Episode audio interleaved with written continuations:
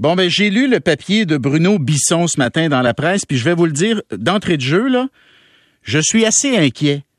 Quand je lis que le ministère des Transports du Québec affirme dans un document juridique qu'il ne pourra pas assurer aux usagers que le réseau routier du Québec est sécuritaire si la grève des ingénieurs de l'État euh, se poursuit, j'aime pas ça.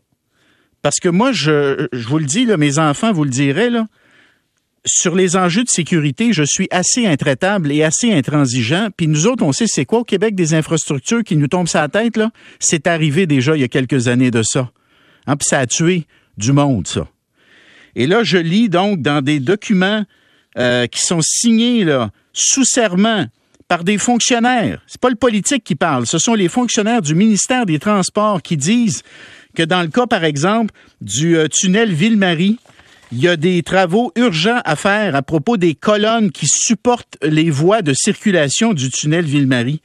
Quand ils disent que dans le cas de l'échangeur Saint-Pierre qui relie le pont Mercier à l'autoroute 20, il faut faire des travaux parce que l'intégrité structurelle est en cause et constitue un risque à la sécurité des usagers. Fait que là, là, on peut pas niaiser avec ça. Donc, les ingénieurs de l'État sont en grève. Ça inclut les ingénieurs du ministère des Transports.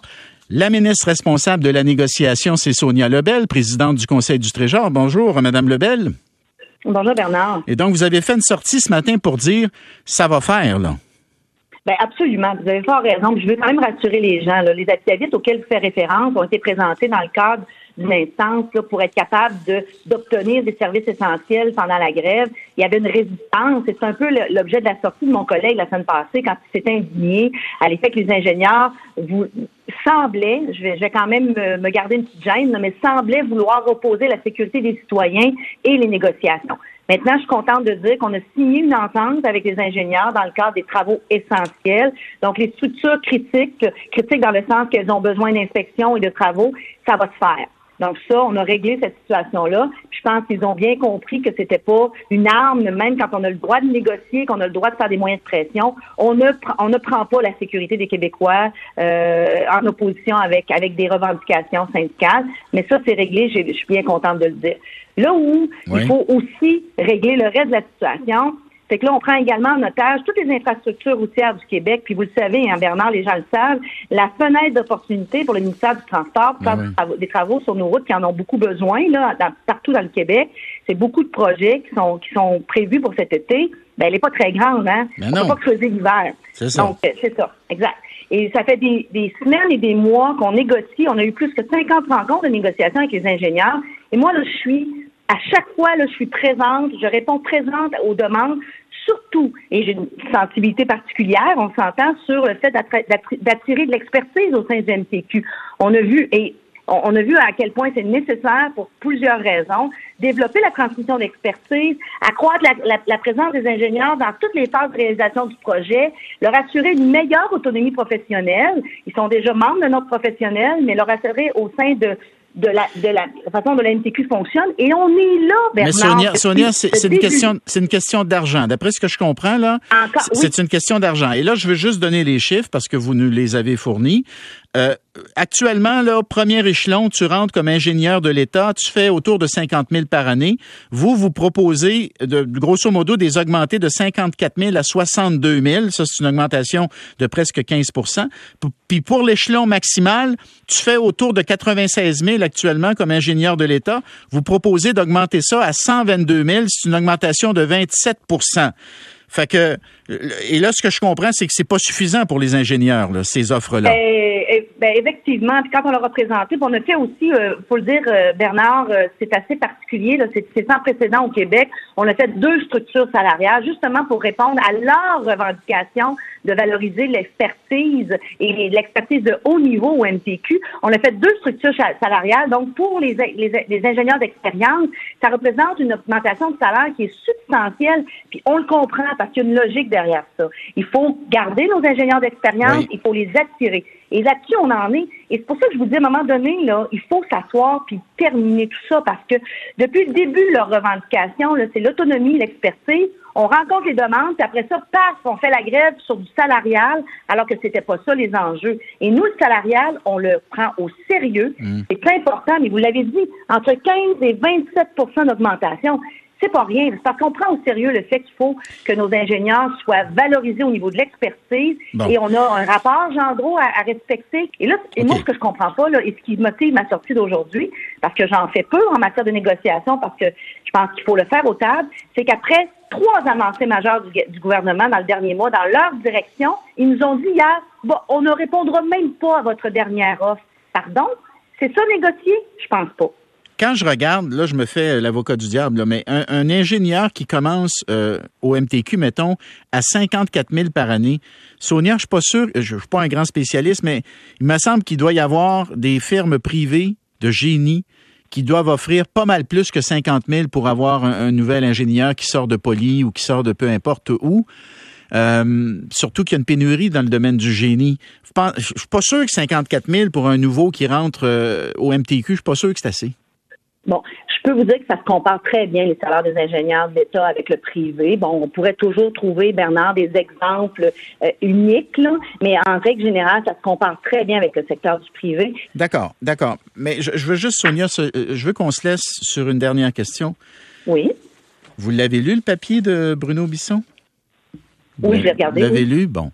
Je comprends que vous n'êtes pas la ministre responsable des infrastructures euh, routières, c'est le ministre des Transports. Mais, mais Sonia Lebel, moi, je suis inquiet quand je vois ça. Je suis inquiet parce que ce que le papier dit, en gros, c'est que selon les fonctionnaires, pas selon le politique, selon les fonctionnaires, si la grève des ingénieurs se poursuit, c'est notre sécurité comme usager et comme automobiliste qui est remise en question. Je trouve ça grave. Oui, mais il faut se mettre, euh, Bernard, je vais quand même le recadrer. Il faut se mettre dans, dans, dans, le, dans la situation que ces affidavits-là ont été déposés quand on tentait d'obtenir des ingénieurs euh, un accord de service essentiel et pour eux, il y avait zéro service essentiel.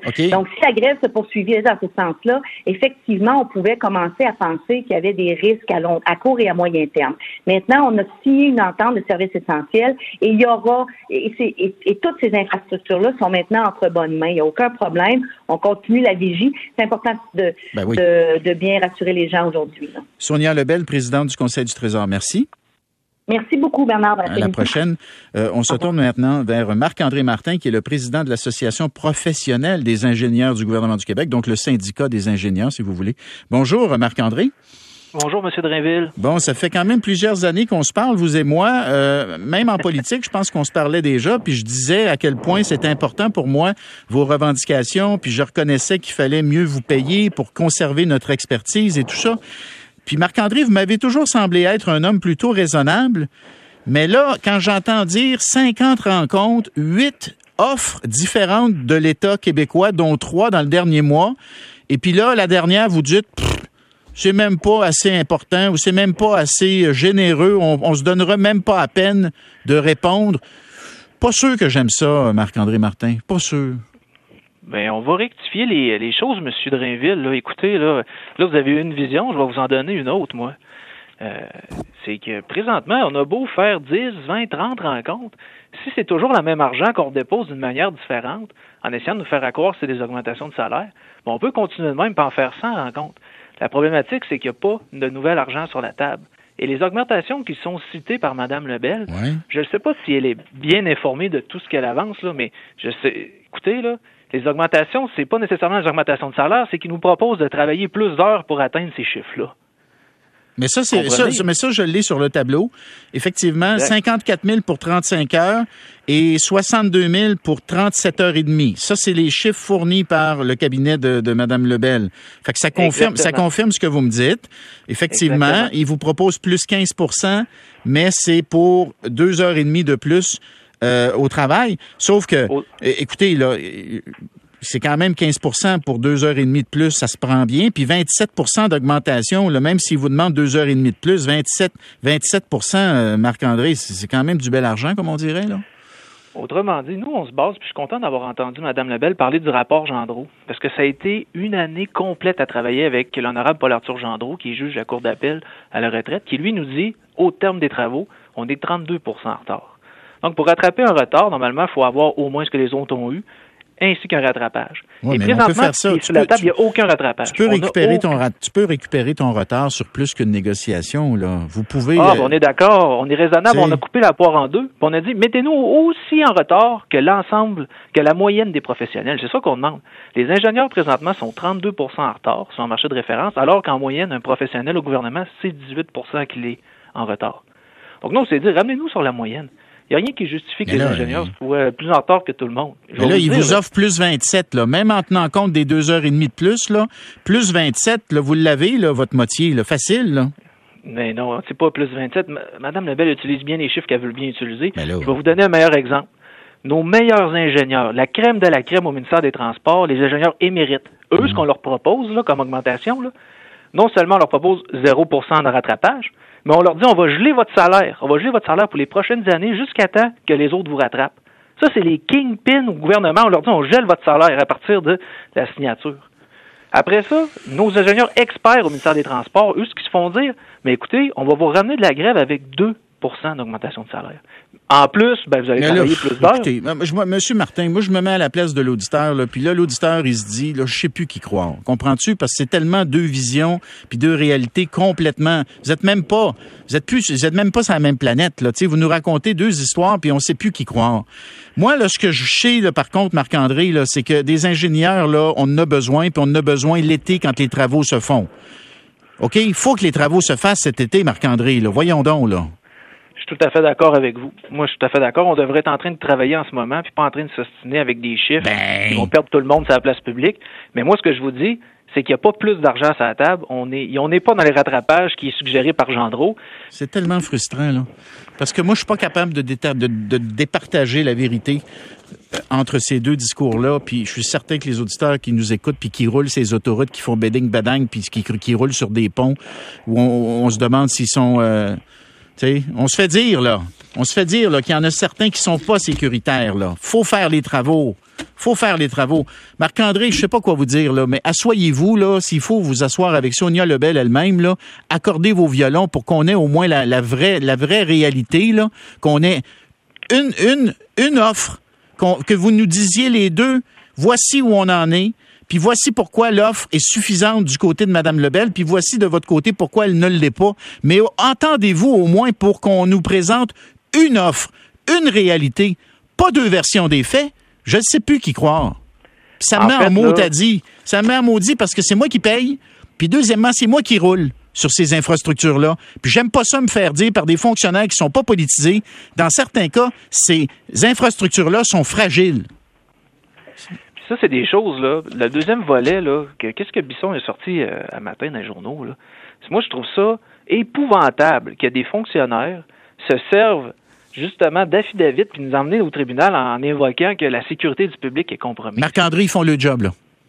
Ah, ben, je suis C'est la job des fonctionnaires de nous le dire. Puis je pense pas que les fonctionnaires reçoivent des commandes de Sonia Lebel pour aller vous faire mal paraître devant un tribunal. Les fonctionnaires, ils ont signé des affidavits sous serment dans lesquels ils disent qu'il y a des infrastructures qui sont euh, à risque, qui mettent à à risque notre sécurité. Et je les crois.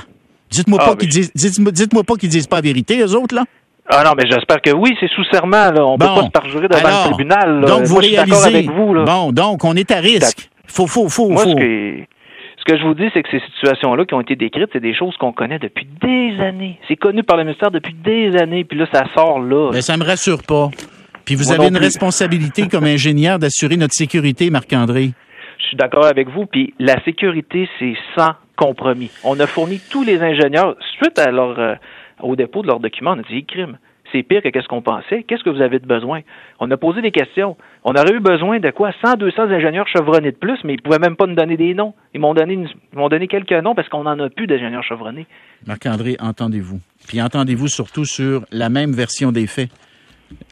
Commencez au moins par ça, puis après ça, on décidera comme contribuable puis automobiliste si elle doit en mettre plus la table pour vous aider.